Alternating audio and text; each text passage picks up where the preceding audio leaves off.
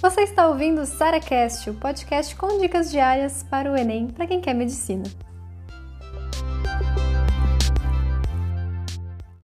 Seus amigos muitas vezes já passaram pro, no vestibular que eles queriam, estão fazendo faculdade.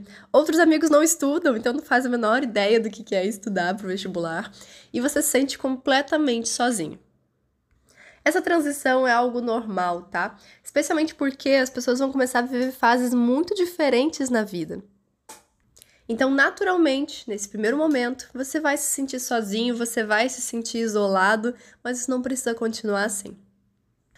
E mais importante, você não precisa se distanciar de ninguém para poder estudar, tá? Eu sei que às vezes os seus amigos têm hábitos e, enfim, coisas que gostam de fazer juntos, diferente da sua realidade agora, que é ficar no seu quarto, estudando e tudo mais.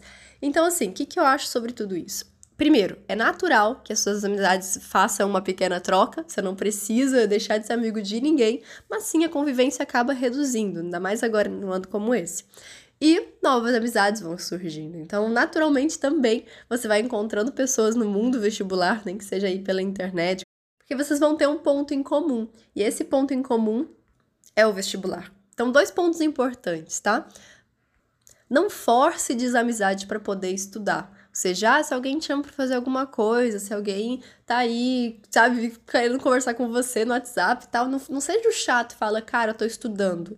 Sei lá, às vezes, às vezes sim, mas não precisa ser dessa forma, sabe? Não precisa ser a pessoa que, não, eu não posso ser amigo mais de ninguém, eu não posso ter, sabe, gastar o dia inteiro ali conversando com a pessoa.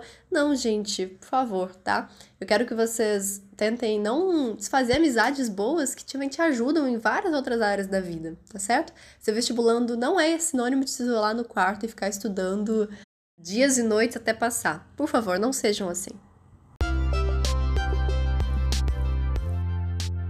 Você ouviu mais um SaraCast, o podcast com dicas diárias para o Enem.